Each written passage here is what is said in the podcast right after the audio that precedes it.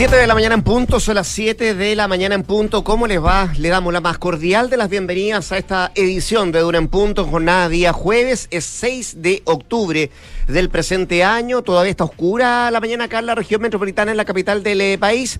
Se espera Hoy día una temperatura un poquito más elevada, más alta que el día de ayer. Algo de tinte de primavera tendrá la jornada de hoy. Una jornada que además vamos a revisar varias cosas. Se supone que a las 10 de la mañana deberán reunirse eh, ya los llamados grupos de los ocho, aquellos eh, partidos políticos con representación parlamentaria para buscar acuerdo en vísperas de tratar de conseguir una carta magna para nuestro país. Ayer no, no fue posible conseguir los consensos.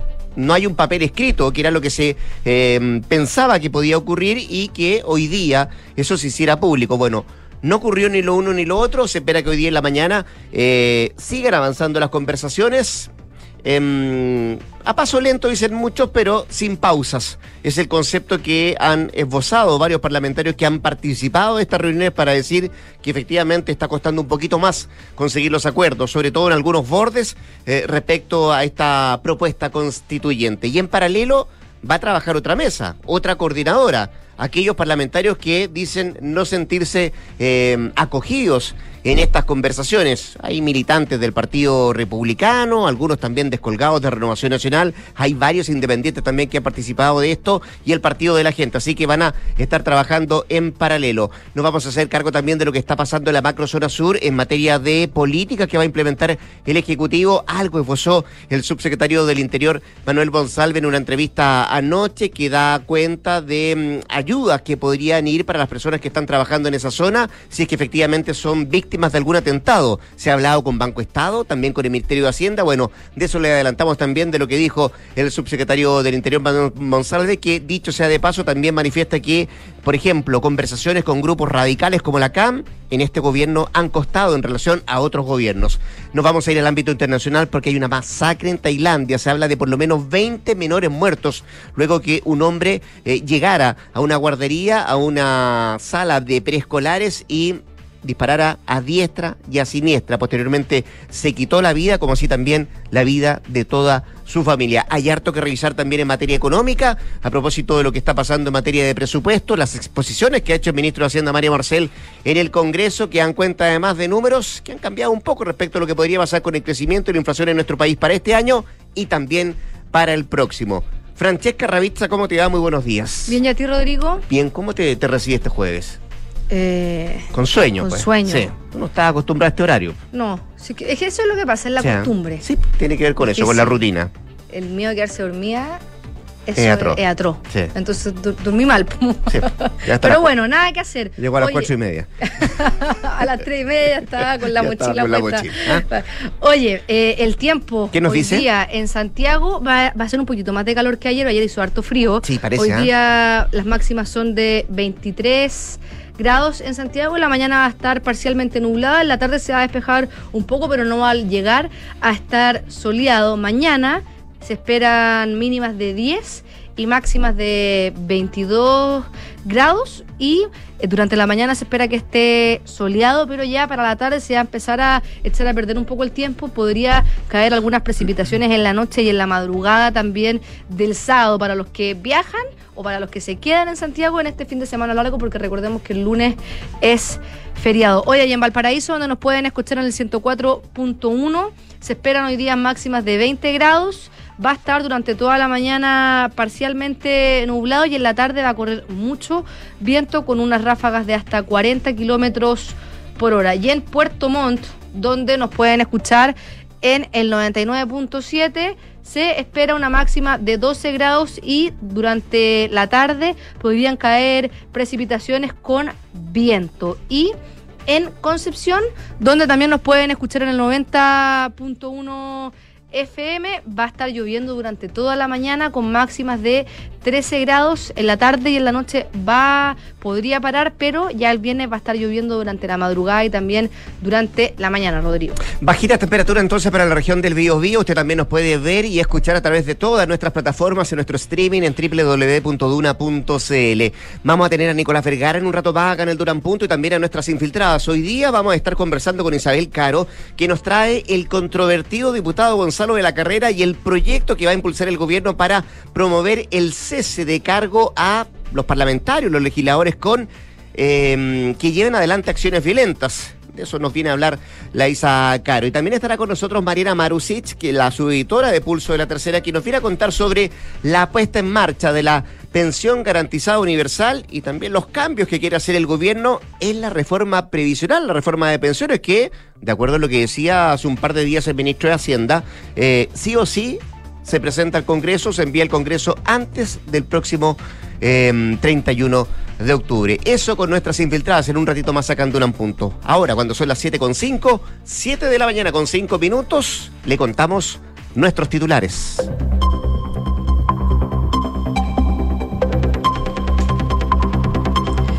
El subsecretario del Interior, Manuel Monsalve, cuestionó la capacidad de diálogo que han mostrado las organizaciones que reivindican el uso de la violencia para visibilizar sus demandas en la macrozona sur, como por ejemplo la coordinadora Arauco Mayeco. En el programa Días Contados de Vía X, la autoridad de gobierno enfatizó que la CAM no ha manifestado la misma disposición para conversar con el actual gobierno del presidente Gabriel Boric, a diferencia que con el pasado gobierno del expresidente Sebastián Piñera.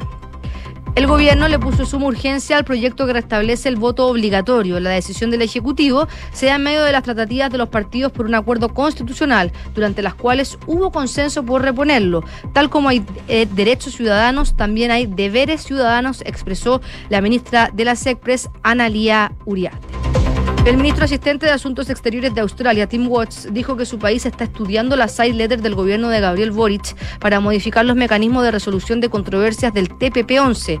Eso sí, la autoridad oceánica manifestó a la tercera que las instituciones son extensas, implican amplias consultas, por lo que estos procesos no son rápidos y la respuesta podría tardar algunos meses.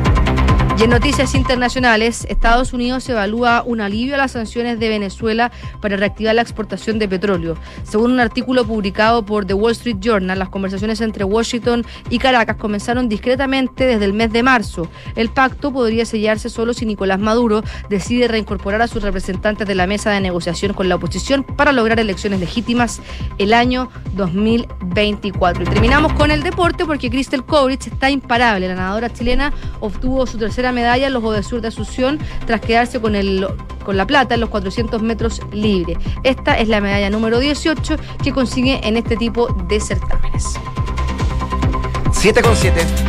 Ya, pues vamos al detalle de lo que está pasando en nuestro país. Sabido es que el fin de semana recién pasado la ministra del Interior, Carolina Toá, estuvo de visita en la región de la Araucanía durante el viernes, también el sábado, se reunió con una gran cantidad de autoridades de esas horas, estuvo con los gobernadores, los delegados, también alcaldes, y en algún minuto no estaba presupuestado que se juntara con las víctimas. Bueno, le pidieron cita, le pidieron reunión a la Secretaría de Estado y ella accedió a reunirse con algunas víctimas de atentados que han sido eh, objeto de violencia en esa parte del eh, país. Y tras esa visita que realizó la ministra, también se había anunciado de parte del gobierno algunas políticas que se iban a implementar. Eh, algunas propuestas que se iban a llevar a cabo eh, en, esa, en esa parte del país. Y una de esas propuestas es la que busca permitir que los contratistas que desarrollan sus actividades en la macrozona sur puedan contar, por ejemplo, con un seguro de carácter público en el caso de ser víctimas de violencia en esa zona. Fue un anuncio que hizo ayer el subsecretario del Interior, Manuel Monsalve, quien detalló haber conversado con, por ejemplo, las máximas autoridades de Banco Estado y también con el Ministerio de Hacienda para generar una propuesta de un seguro público para quienes desarrollan actividad económica, particularmente contratista. Esto con el objeto, decía el subsecretario, también de darle garantía en materia de quien responda una vez que son víctimas de un atentado incendiario que implique, por ejemplo, la pérdida de patrimonio o también de capital de trabajo. Era parte de lo que tallaba el subsecretario Monsalve. También el subsecretario se refirió al estado de excepción que continúa rigiendo en esa región, particularmente en la Araucanía y también en las provincias de Arauco, ahí en el Biobío y decía y aseguraba que el Ejecutivo también está analizando enviar un proyecto que, mm, que permita dejar de lado esta herramienta y establecer un escenario diferente donde se permita, por ejemplo, el uso de la fuerza militar para resguardar seguridad, pero excluyendo las limitaciones a las libertades de movimiento y también a la libertad de reunión. Bajo ese análisis, Monsalve detalló que tal vez lo que requiere la macrozona sur es que no se limita el derecho a la reunión y tampoco se limita el derecho al libre tránsito. Tal vez necesitamos, dijo él, una herramienta legislativa que no considere esas facultades. Fue parte del detalle que entregó en una entrevista al subsecretario del Interior, que ocurre un día después que fueran dejados en libertad tres sujetos detenidos en flagrancia mientras se trasladaban en dos camiones que transportaban madera que había sido robada. Uno de los tres detenidos es un hombre de 44 años a quien se les indica como el cabecilla de esta banda dedicada a este tipo de ilícitos en esa zona. Em, se hace cargo de estos temas el subsecretario del Interior,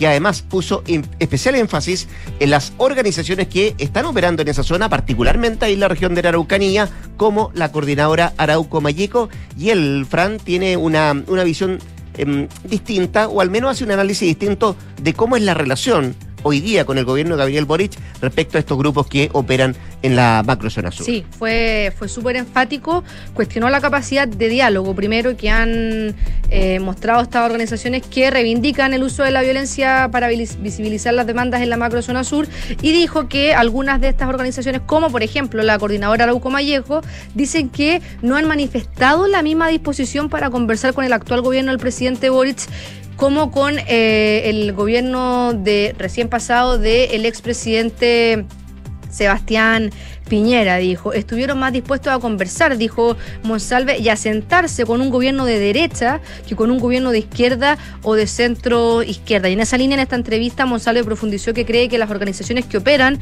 en la macro zona sur dice que ejercen violencia y que son las responsables de la violencia rural en esa zona. Ya definieron claramente cuál es su política, que es conocida por todo, por toda la ciudadanía, que dice que no están por el diálogo, no lo estuvieron y tampoco están por un proceso constituyente y dice que su política es muy clara, el ejercicio de la fuerza y la violencia para retomar el control del territorio. Esa es su política y ya es claramente mm, conocida. También se refirió a la dinámica que tiene esta organización y lo que se ha significado el arresto de su vocero y líder, Héctor Yaitul, y dijo que esta aprehensión no cambia la forma en que la CAM visibiliza sus demandas y dice que eh, puede haber alterado la forma en que la organización se organiza, se despliega, desarrolla su estrategia, pero en su línea política dice que no varía en nada. Y también se refirió a la salida de la ex ministra de Desarrollo Social, Janet Vega, dijo que eh, la salida de ella fue un consenso más bien por algo político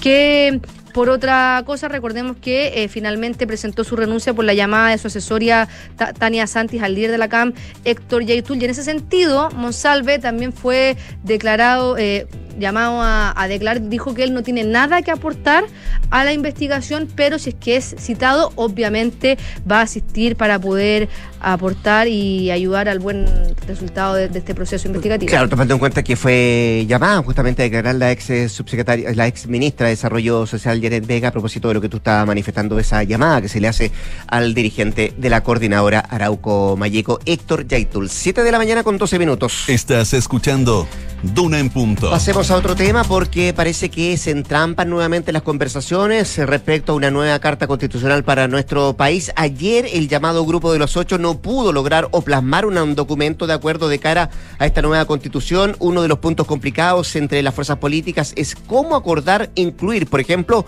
un Estado social y democrático de derechos. Hoy nuevamente habrá reunión, será a partir de las 10 de la mañana y en paralelo también se van a reunir los parlamentarios que anteayer anunciaron una mesa eh, coordinadora paralela para conseguir también acuerdos en vistas de una nueva carta constitucional, de un nuevo proceso constituyente.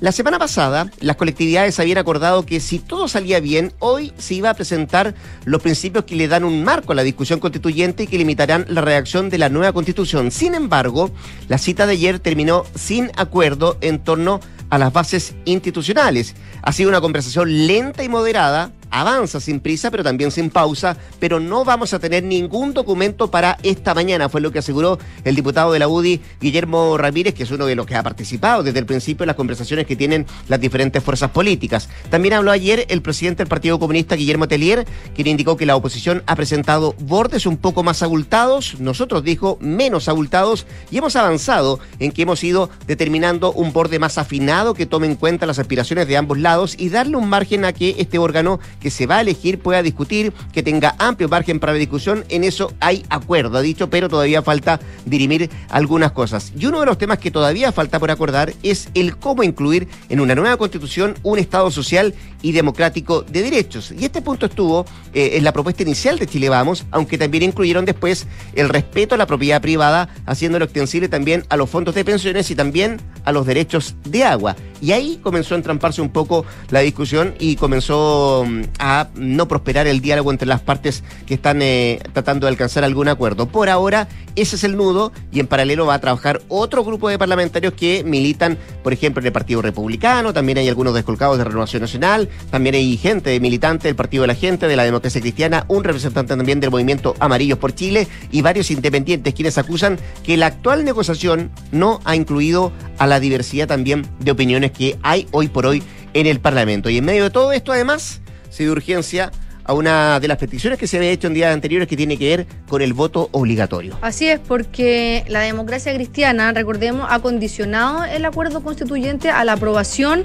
del voto obligatorio, eh, principalmente el grupo de la democracia cristiana que estuvo por el rechazo. Ellos son los que condicionan el voto obligatorio, entre ellos la senadora Jimena Rincón, junto a también el senador Walker, eh, los diputados Erika Edo, Miguel Ángel Calisto y Joana Pérez, y también el vicepresidente del partido, Gianni Rivera. Y no es el único, porque desde la oposición también el diputado y secretario general de Renovación Nacional, Diego Schalper, también ha advertido que ellos no van a firmar nada que no contenga el voto obligatorio. Algo que hace algunas semanas la propia vocera de gobierno, Camila Vallejo, estaba dispuesta a a, conversar. De hecho, ella había dicho que eh, es importante que estos diálogos se den con voluntad para avanzar en sentido de urgencia ciudadano, por lo que eh, allá habían dado una, una primera señal de apertura en este sentido y ahora la la ministra de la SECPRES, Analia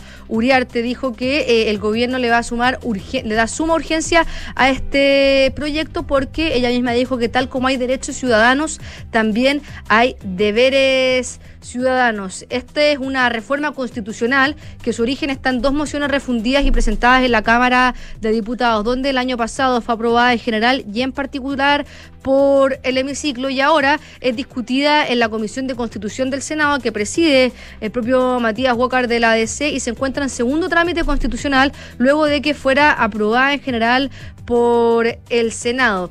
El proceso, este, este, este proyecto está en proceso de aún recibir indicaciones hasta el próximo 13 de octubre, es el día en que se va a aportar en particular esta instancia y luego de que mm, eh, en el, eh, le dieran su urgencia a este proyecto ayer, en el Senado creen que la Comisión de Constitución estará votando el proyecto completo el 18 de octubre y en la sala la semana siguiente, como eh, probablemente van a realizarse cambios, va a pasar después a la Cámara donde podría demorarse dos semanas más. Así que ya más o menos a principio, primeras semanas de noviembre podría estar esto ya más o menos resuelto. 7 con 17. Estás en Duna en Punto. Nos vamos al ámbito internacional, vamos a Tailandia, donde una masacre ha dejado 32 víctimas fatales, entre ellos 23 niños entre 2 y tan solo tres años de edad tras un tiroteo registrado en una escuela, en una guardería del noreste del país. Este tiroteo ocurrió de tarde en el centro de la ciudad de Nowalampu, donde un hombre de 34 años, ex oficial de la policía, disparó contra los menores matando a por lo menos 30 niños. Luego del ataque, el autor del crimen huyó rápidamente en un auto y ahí en su camino atropelló a varios peatones con su vehículo. Llegó hasta su vivienda, hasta su casa, donde acabó con la vida de su mujer y también de sus tres hijos. Posteriormente se suicidó según lo que ha informado el diario Tarat. El hombre había sido expulsado del cuerpo de policía después de haberse implicado en un caso de tráfico de drogas. Habló el primer ministro de ese país, dijo que hasta el momento se confirma la muerte de por lo menos 23 niños, hay dos maestros muertos también y un oficial de la policía tras esta masacre ahí en Tailandia. 7 con 18. En Duna en Punto le tomamos el pulso a la economía. ¿Qué indicadores tenemos, eh, Francesca Ravizza? El dólar cerró ayer al alza en 940 pesos, el euro también este, cerró al alza en los 930 pesos. El IPSA tuvo, eh, cerró a la baja y cerró en 5.192 puntos, mientras que el dólar, el, perdón, el cobre también cerró al alza porque terminó la jornada en 3,55 dólares por libra. Y la UEF hoy día está a 34.340 pesos, que ha subido la UEF. Cada día sube. Oye, eh, mira, algunos titulares también de lo que trae Pulso hoy día, por ejemplo, dice que el gobierno mantiene la trayectoria fiscal comprometida y prevé para el 2027 un balance estructural de 0%. También destaca Pulso que eh, deportes, transportes y trabajo son los ministerios en que más va a crecer su presupuesto. El índice de victimización de delincuencia en el comercio fíjate con esto, ha subido casi 60% en el primer semestre. Eh, miremos también lo que trae el financiero, dice que la Fiscalía Nacional Económica aprobó la fusión de Claro y BTR, se abre así el proceso para la venta de la televisión satelital de la mexicana. Y también destaca el diario financiero respecto al proyecto de 40 horas que los empresarios piden más adaptabilidad y nuevas fórmulas. Y la canciller Orrejola em, destaca que vamos muy bien encaminados con la visa waiver tras su reunión de ayer con Anthony Blinken, el secretario de Estado de Estados Unidos. A las 9 tenemos información privilegiada. Fíjate que el invitado hoy día es Rodrigo Gutiérrez, gerente general de CIEDES, por la rentabilidad de los multifondos en septiembre, ¿ah? que anotaron bastante números bajitos. Sobre todo el E. Así es, ellos eh, estudian los CIEDES, todo lo que afecta desde inflación, incertidumbre, mercados globales y también analiza cómo se está moviendo cada uno Em, y con estos malos desempeños que anotaron en septiembre. 7 con 20. ¿Te suena esta canción? Bastante, pues. Love Me Do, de The Beatles. Este es el sencillo debut de los Beatles que fue lanzado un 5 de octubre de 1962 en una semana que cambió el mundo para siempre. Ahora, ya 60 años y un día después, la canción se celebra en la casa donde fue escrita el, la 24th Ring Road en Allerton, Liverpool. Se trata del hogar de infancia de Paul y Mike McCartney, casa que ahora está a cargo de National Trust. Esta organización benéfica está conmemorando el aniversario y ofreció dos actos en Liverpool bajo la autorización de Mike McCartney, Pete Pafides y representantes de National Trust que interpretaron sus versiones de la canción 60 años después de su primer lanzamiento. Estas son canciones que no envejecen mal. Nunca. Nunca, no pasan de moda. Como el vino. Ya, pues, con la música de los Beatles nos vamos a la pausa. Quiero contarle antes que si vas a invertir necesitas al mejor equipo de asesores. Inversiones Sura sigue a la vanguardia con su programa de activos alternativos y ahora también nos presenta el cuarto programa, una oportunidad para diversificar tu patrimonio. Conoce más en inversiones.sura.cl. El poder de tus decisiones, Fran, crea futuro. Y llegó Pymes Day. Impulsemos lo nuestro. Conoce los mejores productos de emprendedores y pymes este 6 de octubre solo en el nuevo falabella.com. También puedes descargar la aplicación. ¿ah? Invierte sin excusas con Ingebec Inmobiliaria. Ahora te ayudan a comprar un departamento en verde o con entrega inmediata pagando el pie hasta escuche bien. 48 cuotas sin interés. Descubre este y más beneficios en ingebecinmobiliaria.cl. 7 con 22, nos vamos rápidamente a la pausa. Tenemos mucho más que revisar acá en Durán.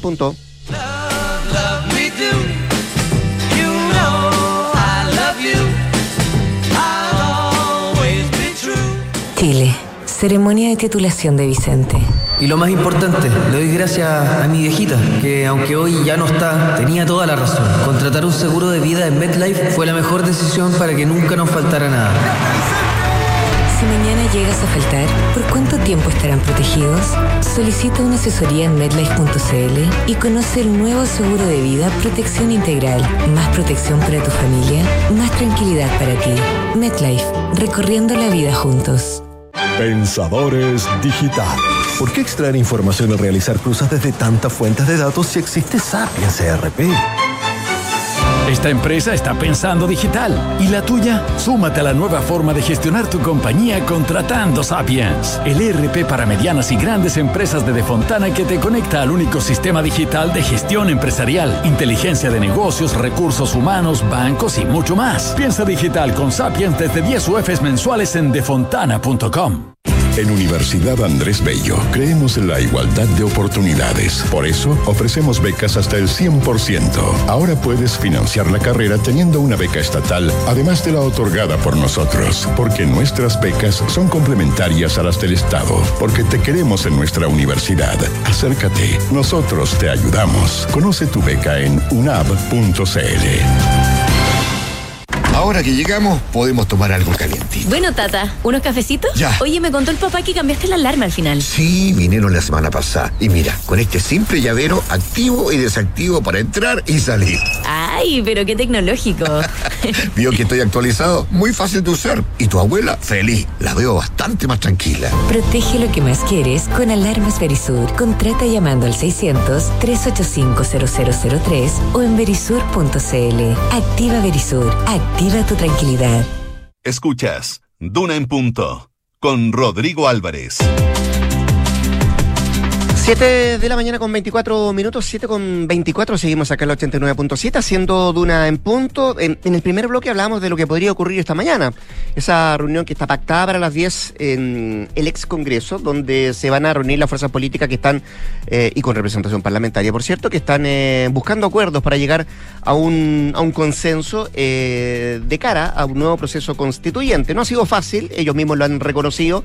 yo daba cuenta hace un rato de las declaraciones, por ejemplo, el presidente del Partido Comunista, que dice, bueno, efectivamente los bordes han sido un poquito más gruesos de lo que ha presentado el, la oposición, de lo que hemos presentado nosotros. Hay algunas cosas donde se ha ido avanzando, se ha ido encaminando, hay otras que han costado un poco más. Eh, y también yo manifestaba lo que ha planteado, por ejemplo, el representante de la Unión Demócrata Independiente en estas conversaciones, más allá de Javier Macaya, el presidente, el diputado eh, Guillermo Ramírez, que daba cuenta que sí, se está avanzando un poquito más lento.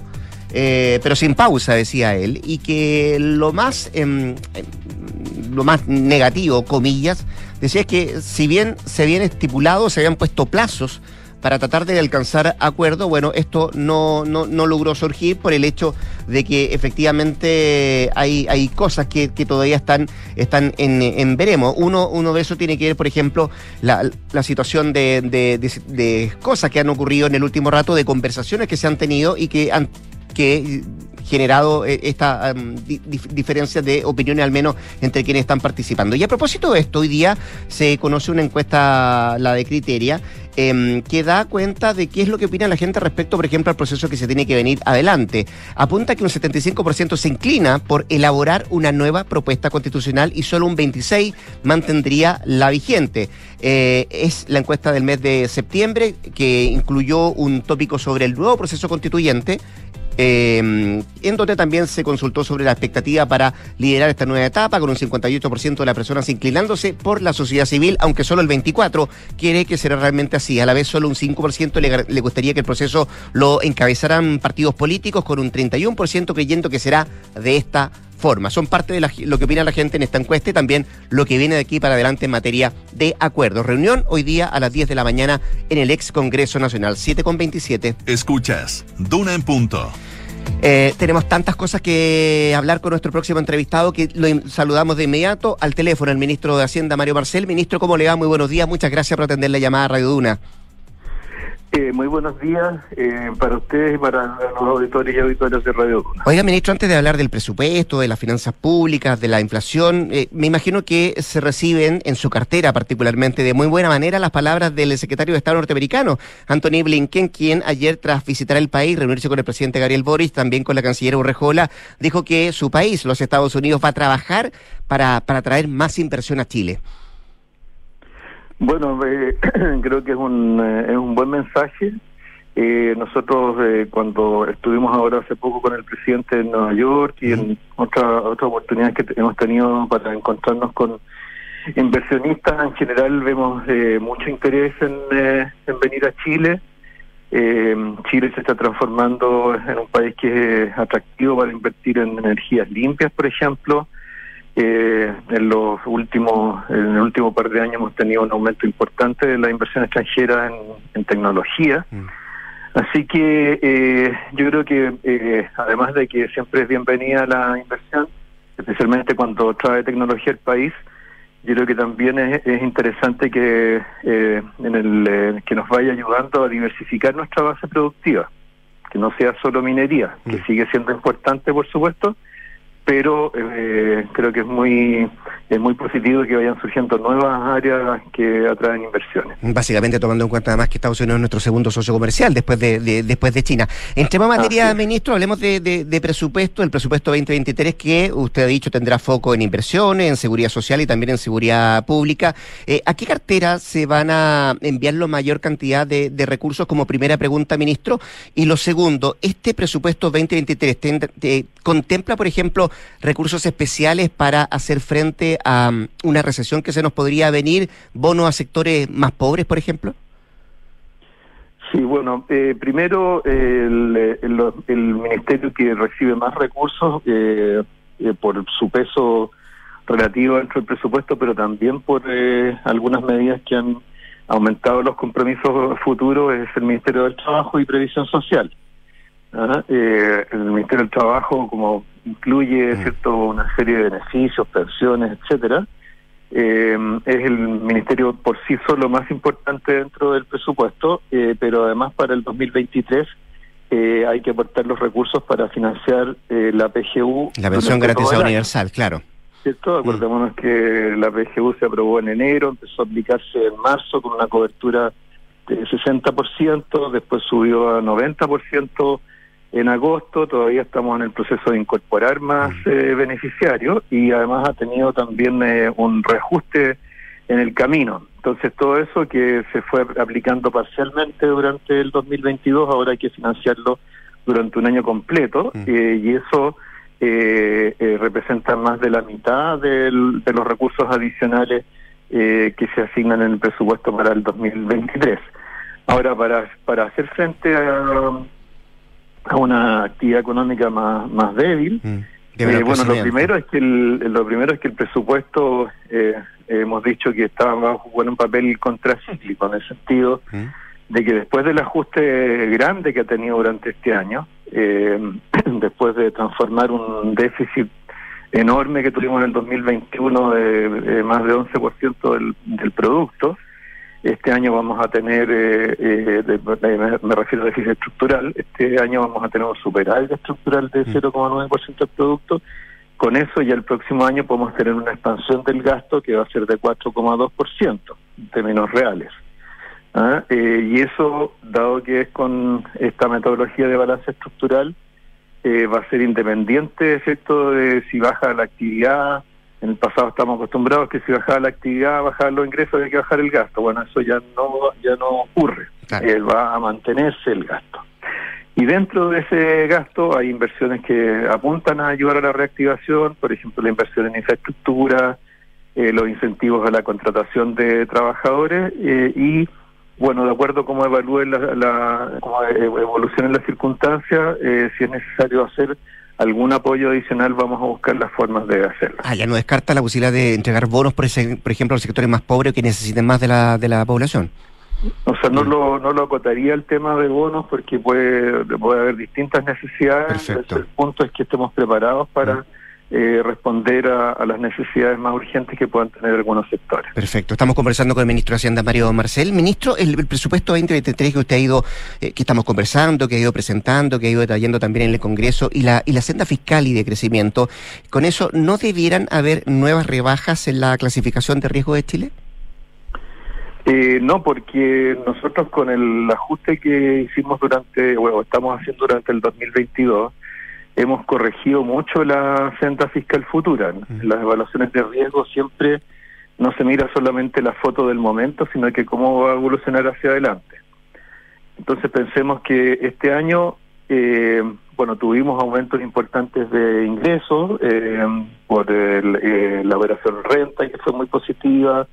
Eh, también ha habido mayores ingresos por el, el tipo de cambio, porque el, el, eh, fisco eh, tiene más ingresos que gasto de moneda extranjera. Entonces, eso eh, lo hemos aprovechado para eh, profundizar la consolidación de las cuentas fiscales. Eh, y eh, este año, por primera vez, después de 15 años de aumento sostenido de la deuda pública, por primera vez la deuda va a bajar. Va a bajar de 38 a 36% del producto. ¿ah? Y de ahí para adelante eh, todavía vamos a tener algún aumento, fundamentalmente porque están aumentando las tasas de interés, pero vamos a estabilizar eh, la deuda en eh, menos de 41% del producto. Antes nos habíamos puesto un techo 45, así que estamos eh, no solamente administrando las cuentas públicas con responsabilidad, sino que estamos incluso yendo un poco un poco más allá y eso nos da eh, seguridad eh, respecto de que eh, nuestra economía se, eh, sigue siendo una economía muy segura desde el punto de vista macroeconómico y lo importante es que no lo sea para las clasificadoras de riesgo solamente, sino que lo sea para la gente. Pues, eso, eso es lo que más importa. Sí. Oiga, ministro, sigamos avanzando. Eh, hace un par de días usted en una entrevista en Televisión Nacional dijo que la reforma de pensiones sí o sí se envía ante al Congreso antes de que termine el mes de octubre. ¿Qué le falta, Así ministro? Eh, ¿La tiene ya casi lista?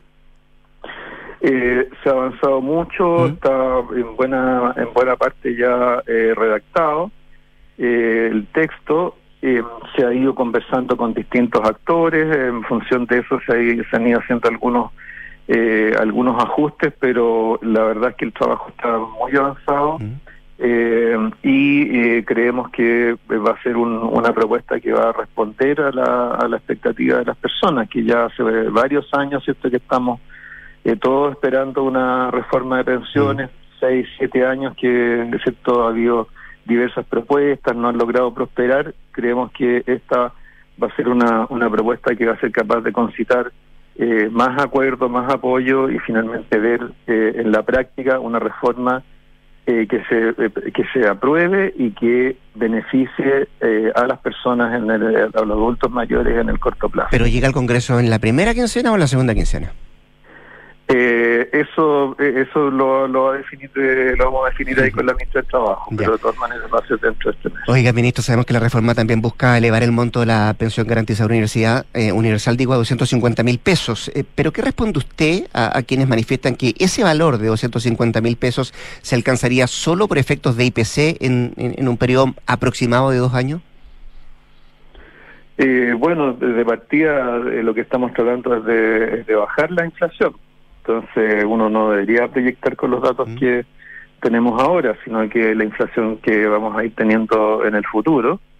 Eh, y, eh, eh, y, y de dos maneras, ¿cierto? Cuando estamos hoy día en una, en una pensión de 100, eh, 90 y 193 mil pesos, eh, pasar a 250 mil pesos es, una, es un aumento eh, muy significativo, es un aumento eh, de, de más de 25%. Entonces, eh, bueno, eso creo que es, bienvenido para todo el mundo, eh, así como también eh, ir bajando la inflación. Así que tenemos dos tareas, no una.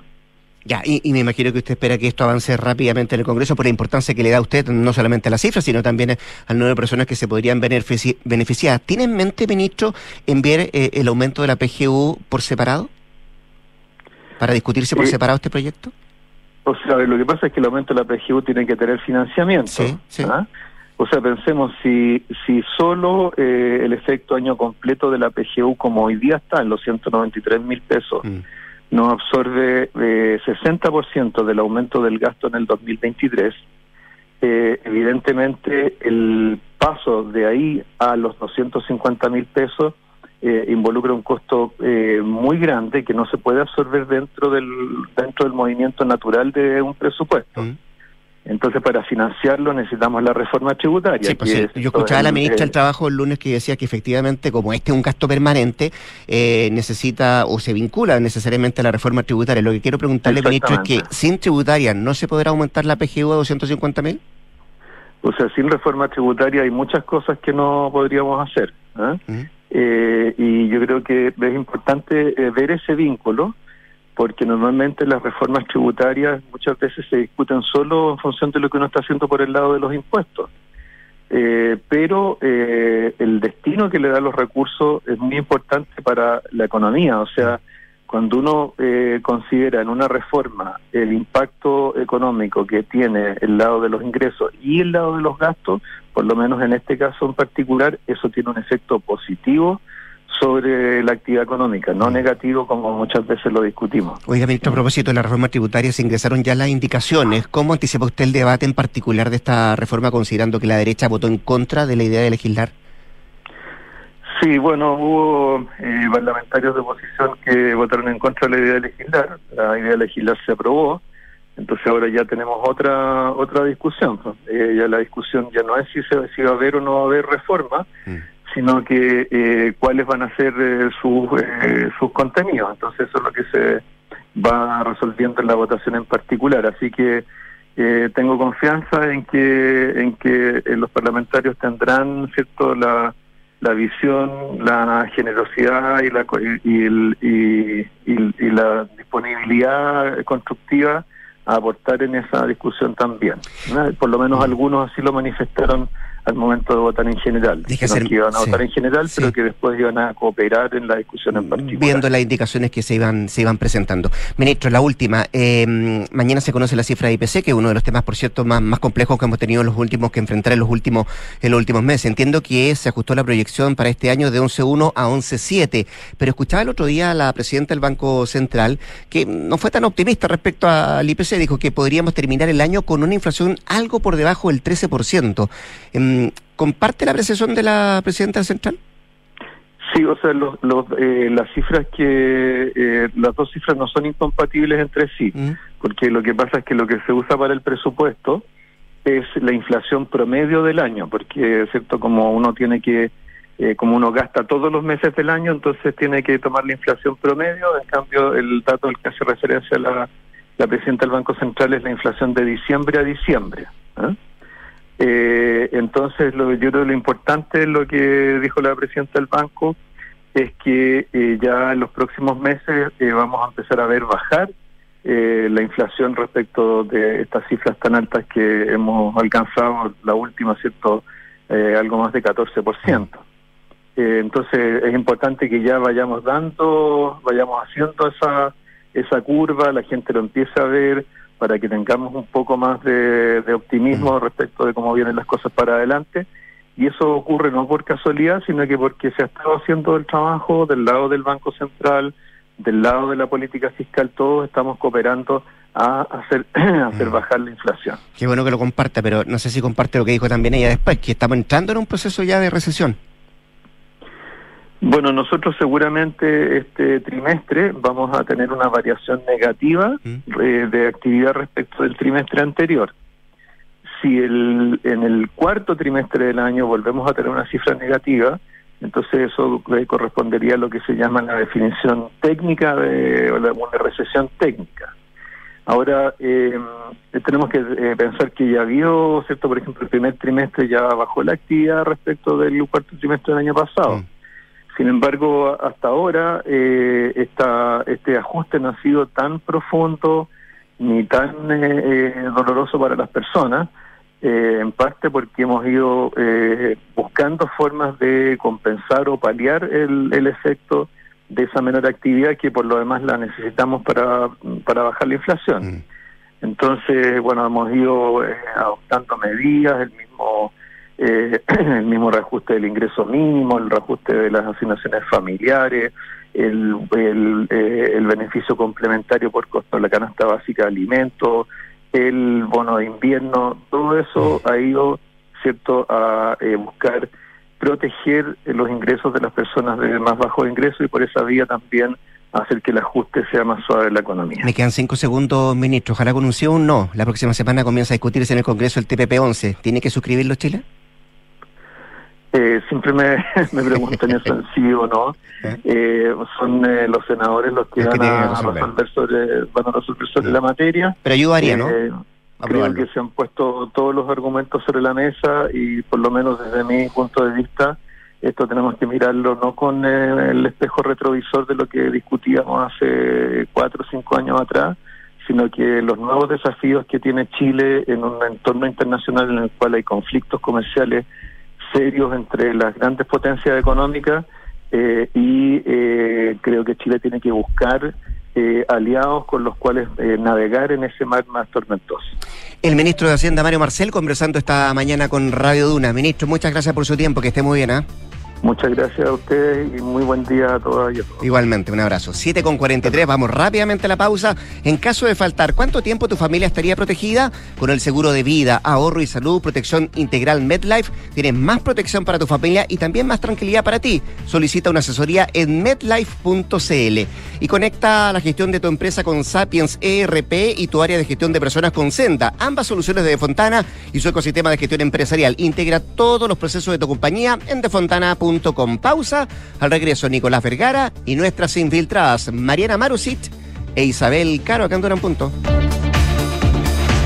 Eduardo, ¿sabes qué? Todavía no me decido si invertir en inmobiliarias, en la bolsa. ¿Y por qué no los dos? En dólares. ¿Los tres? Inversiones Sura te presenta una buena oportunidad para invertir en el cuarto programa de activos alternativos. Ya son 2.800 clientes que han confiado y diversificado sus inversiones en estas soluciones alternativas con gestoras globales. Conoce más en inversiones.sura.cl. El poder de tus decisiones crea futuro. Cuando te ponen el pie, no siempre es una zancadilla. Ahora en Ingebec Inmobiliaria te ayudan a comprar un departamento en verde o con entrega inmediata, pagando el pie hasta en cuatro años y sin intereses. Por fin la oportunidad que estabas esperando para invertir. Encuentra este o más beneficios en ingebecinmobiliaria.cl. Ingebec Inmobiliaria, tu inversión, nuestro compromiso. Enfrentar el cambio climático es tarea de todos. Duna, por un futuro más sostenible. El archipiélago de Vanuatu, localizado en el Océano Pacífico Sur a 2.300 kilómetros de Australia, realizó un llamado histórico a otras naciones del mundo para que se unan a ellos en el establecimiento de un tratado de no proliferación de combustibles fósiles. La petición realizada durante la última Asamblea General de Naciones Unidas tiene como objetivo poner atajo a los combustibles responsables del 86% de las emisiones de CO2 que causan el calentamiento global, producto del cual diversas islas se encuentran en riesgo debido al aumento del nivel del mar. El llamado convierte a Vanuatu en el primer estado en pedir un mecanismo global para detener la expansión de los nuevos proyectos de combustibles fósiles y gestionar una transición justa lejos del carbón, el petróleo y el gas. Acciona, expertos en el desarrollo de infraestructuras sostenibles para recuperar el planeta. Por ocho años consecutivos, Premio Aporte Urbano reconoce y destaca los mejores proyectos de construcción y arquitectura que contribuyen al desarrollo de las ciudades en todo el país. Desde una plaza o un jardín infantil hasta la recuperación de un inmueble patrimonial, todos los proyectos tienen espacio y ayudan a mejorar el entorno y la calidad de vida de las personas. Porque los aportes urbanos tienen premio. Postula tu proyecto del 12 de septiembre al 13 de octubre en www.premioaporteurbano.cl. Maca, ¿qué haces por acá? Hola Javi, qué rico verte. Pensé que estaban de vacaciones. Sí, regresamos ayer. Estuvimos en el sur con los niños dos semanas y nosotros descansamos en Me imagino. ¿Y cómo hicieron con la casa tanto tiempo? Todo perfecto. Contratamos la alarma de Verisur antes de irnos y resultó genial. Pudimos controlar desde la app la casa y así estar más tranquilos. Ya, qué buena. Protege lo que más quieres con alarmas Verisur. Contrata llamando al 600-385-0003 o en verisur.cl. Activa Verisur. Activa tu tranquilidad. Oye, ¿subiste la última de Soto? No, ¿qué hizo ahora? Se compró un auto. Nah. ¿Pero cómo? ¿Y de cuándo se metieron en ese cacho? Parece que ayer la señora no lo quiere ni ver. Ahora sí que la embarró. ¿Pero cómo tan huevo? Se parte de la nueva experiencia de tener un auto. Suscríbete a smarticar.cl sin hacer trámites, pagar mantenciones, patente ni seguros. Smarticar. Comprarse un auto no es smarty. ¿Cómo desarrollar las habilidades de mi equipo? ¿Cómo fomentar el liderazgo de mi empresa? ¿Cómo...? ¡Ey! Deja las preguntas y actúa como un líder. Contrata a Mando Medio, los expertos en capacitaciones, coaching, evaluaciones y más. Conoce más en mandomedio.com. ¡Gracias, Mando Medio! Escuchas Duna en punto. Duna 89.7.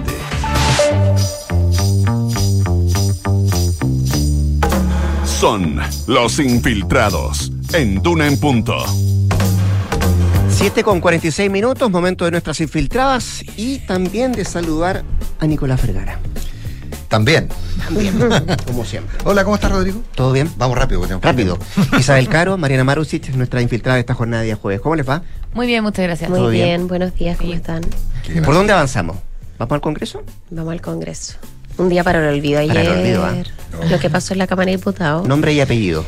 Gonzalo, de la Carrera. De la Carrera de nuevo, eh, generando una polémica eh, a partir de eh, agresiones verbales en este caso, no como ocurrió antes con el diputado Alexis Sepúlveda, donde hubo, hubo golpes. Eh, y esto generó, bueno, mucho revuelo, como todos vimos ayer. Eh, él cuestiona finalmente eh, que la diputada es trans en el fondo y le, y le saca eso en cara en una discusión que no tenía nada que ver. Estaban discutiendo un proyecto de eh, inexpropiabilidad de los fondos de pensiones. Eh, ella lo alude y es ahí cuando de la nada y de manera sumamente inesperada eh, le dice que en el fondo ella ha mentido por dos situaciones. Una, el tema de menstruar o luchar por los derechos de las personas menstruantes. Eh, y respecto del aborto, que es algo que él le dice que eh, ella nunca va a poder hacer. Ninguna de las dos cosas, claro. Eh, y eh, bueno, esto generó mucha preocupación en la Cámara de Diputados por varias razones. Uno, se reabre el tema de eh, la incapacidad que tiene hoy día la institucionalidad del Congreso en general para sancionar este tipo de situaciones. Recordemos que eh, el cese de las funciones de un parlamentario es eh, en hipótesis absolutamente acotadas y que no tienen nada que ver con eh, las conductas. Además están resguardados por lo que se denomina la inviolabilidad, ¿cierto?, de los discursos al interior del hemiciclo, que apunta justamente a que los parlamentarios puedan tener la libertad de opinión y de defender sus puntos políticos y va en esa línea. Sin embargo, ha terminado produciéndose este tipo de situaciones que eh, de alguna manera dejan de manos atadas a la institucionalidad para poder sancionar este tipo de, eh, ya sea ataques personales, discursos de odio, como lo vimos también eh, hace algún tiempo con el diputado Alexis Sepúlveda, donde hubo incluso intentos de, de golpe, hubo empujones.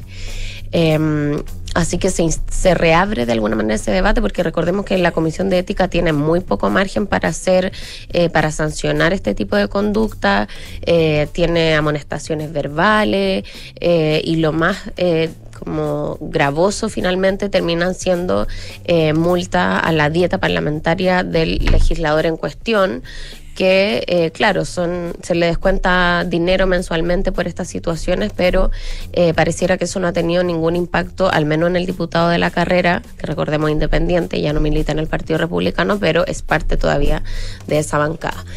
Eh, y por otro lado, bueno, la, la diputada Schneider en ese sentido...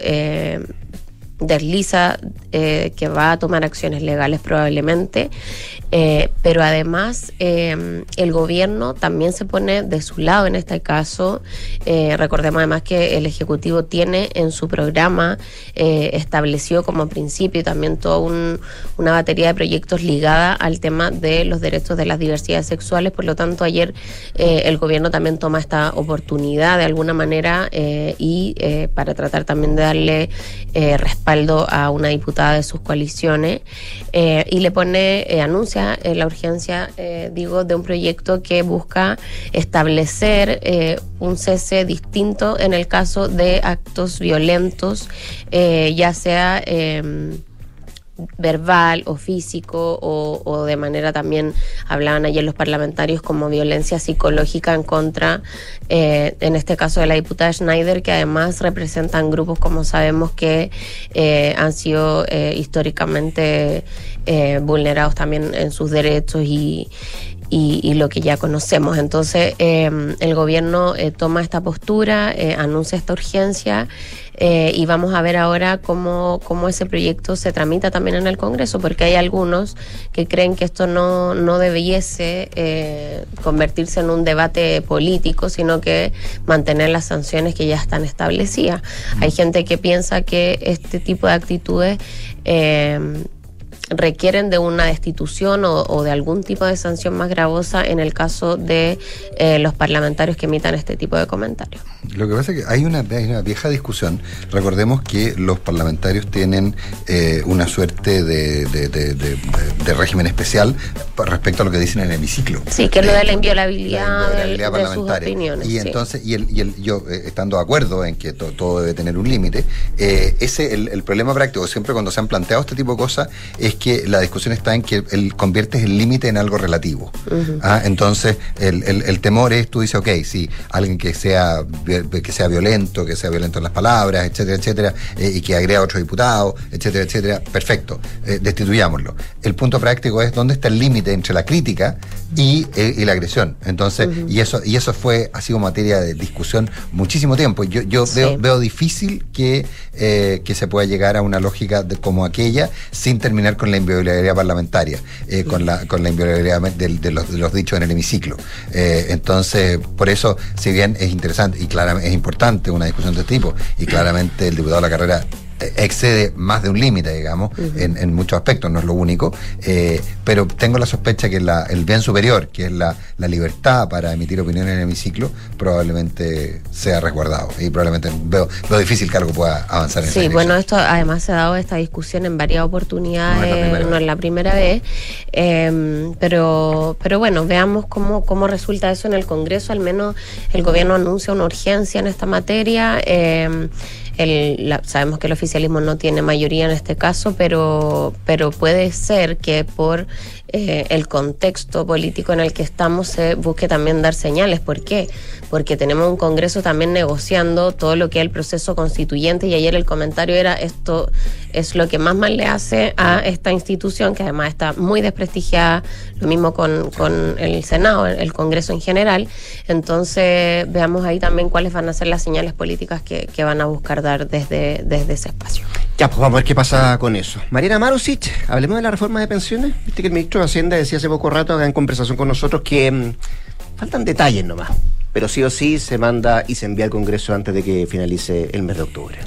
Sí, bueno, la verdad es que ahí mismo en, en- en la reforma previsional que prepara el gobierno se va a buscar subir la pensión garantizada universal a 250 mil pesos. Eso es lo que busca el Ejecutivo. Desde la oposición, eh, la verdad es que probablemente van a pedir, y así ya lo han planteado eh, algunos, eh, quizás vayan a pedir separar el proyecto. Eh, fue lo mismo que también le pidió la anterior oposición al gobierno anterior. eh, cuando se tramitó el alza del pilar solidario junto con la reforma previsional. Y, eh, pero ya está en marcha la pensión garantizada universal desde este año. Eh, más allá de lo que vaya a hacer el gobierno, que es, ellos quieren hacerla, como dicen, verdaderamente universal, eh, llegar al 90% de la población y eh, subirla a 250 mil. Eh, también ya está en marcha esta PGU que se aprobó, recordemos, este año en el Congreso eh, y se puso recién en agosto, eh, se empezó a pagar a los nuevos beneficiarios que están entre el 60 y el, el 90% de la población. Eh, la, la PGU la verdad es que también ha generado sí, un poco de polémica eh, de ex autoridades del gobierno anterior que han enviado cartas, también han dado declaraciones diciendo que la verdad es que el gobierno no estaría llegando a los 600 mil que ellos calcularon eh, que podían llegarse como nuevos beneficiarios. Ellos decían que solo se había llegado a 100 mil eh, y la verdad es que el gobierno lo que, lo que salió a explicar esta semana, el subsecretario de Previsión Social en particular, es que no se ha llegado a 100 mil, sino a 322 mil eh, beneficiarios. Eso argumentan ellos porque lo que está midiendo el gobierno de los 100 mil eh, son en realidad los que están entre el 60 y el 90% de la población, pero la- lo, lo cierto es que eh, los cálculos que hizo la DIPRES durante el gobierno anterior apuntan a que son 600 mil beneficiarios en total, no eh, como habían dicho la- las ex autoridades de, de personas que están entre el 60 y el 90% de la población, porque recordemos que eh, también podrían ingresar adultos mayores eh, que no sabían que estaban dentro del pilar solidario, ahora con esta difusión que se le ha dado a la PGU, muchos han postulado y pese a que pensaron que no accedían, han ido accediendo. Eh, y eh, ahora faltan 280 mil personas que postulen, en realidad no que postulen, que se les entregue el beneficio, porque ya hay 55 mil de ellos que eh, postularon, que están aceptados y que deberían empezar a recibirlas este mes. Y de ellos, la verdad es que hay 65 mil personas que va a ser más difíciles de encontrar, porque si bien hay 160 mil eh, adultos mayores que que cumplen los requisitos y que están en el registro social de hogares y a los cuales el IPS les puede decir, oye, tú postula, eh, hay otros 65 mil que no están en el registro social de hogares y tienen ten, que... ten largamente los requisitos, claro. Y, y, y, que cumplen los requisitos, pero que probablemente no lo saben y deberían inscribirse en el registro social de hogares. Entonces, eh, eh, a esas personas también el, el, gobierno y el IPS va a tener que salir a buscarlos durante los próximos meses. Eh, de todas maneras, el subsecretario, el subsecretario de Previsión Social también salió a defender el test de afluencia que ellos hicieron para medir quiénes pueden o no acceder. él argumentó que la verdad es que se cambió el universo de beneficiarios con eh, la puesta en marcha de esta pensión garantizada universal, o sea, con la aprobación en el Congreso, porque dijo que lo que propuso el gobierno anterior fue cambiar el universo de beneficiarios que antes eh, se calculaba sobre el total de la población a eh, sobre el total de los adultos mayores y eso hace caer, dijo, el, el, el punto de corte, digamos, de quienes pueden acceder desde los 683 mil a 497 mil. y por eso argumenta también que los rechazos habrían sido la mitad si no se hubiese cambiado este universo de beneficiarios y eso es lo que también quieren ellos proponer en la reforma previsional, que se haga un cambio de, de, del universo que se mide para, que, para ver quiénes pueden acceder. Pero bueno, a fines de octubre vamos a tener todos los detalles ya de la reforma y vamos a ver cómo avanza eso, a ver si se tiene que separar o no, porque eh, autoridades del gobierno anterior también han dicho que la verdad es que si no se aprueba una pensión garantizada universal, igual vamos a llegar con reajustes del IPC a 250 mil en dos años. Lo descartó Marcel, dice que, que mucho, que la inflación va bajando, dijo. No se llega. Vamos a preguntarle a las autoridades que han dicho eso. o sea, o sea quedó grabado, ¿no? Sí, sí. Quedó grabado. Sí, sí, está grabado. No, no, a ver. Y lo otro que dijo que sin tributaria no hay aumento de Sí, sí, eso, eso, es cierto, como- porque, ah, porque están, con- o sea, eh, implica gasto fiscal y necesitan los recursos para poder aprobar esa reforma y así también lo ha dicho la ministra del Trabajo. Y también el ministro amarró tributaria. eh, Con, eh, con PGU. Con PGU. sí, con PGU. Eh, y- y- o sea, tributaria con PGU y tributaria con pensiones. Y pensiones con ISAPRES, entiendo. No, eh, creo que también se ha planteado desde esa, desde esa línea. O sea, tributaria más con, con PGU que con toda la reforma de pensiones. pero- si lo separan, Sí, lo que pasa es que ahí hay un elemento del, del, del- el 6% también serviría para lo mismo. sí, Pero bueno, es otra historia. tal vez, no lo sé. Es otra historia y son las 8 de la mañana con un minuto. Mariana Marusic, Isabel Caro, nuestra infiltrada este jueves, muchas gracias. Que estén bien. Gracias. ¿Lo pasó bien? Sí, muy Sí, bien. Lo pasó bien. Tuvo de cumpleaños la Tuve cumpleaños ayer eh, Mariana Marusic. Estuvo bueno, estuvo Chao. Nico. Nos vemos. Nos vemos, gracias. Se viene la noticia con Josefina Estabracopoulos, luego hablemos en off, que es acá en el 89.7. Buenos días.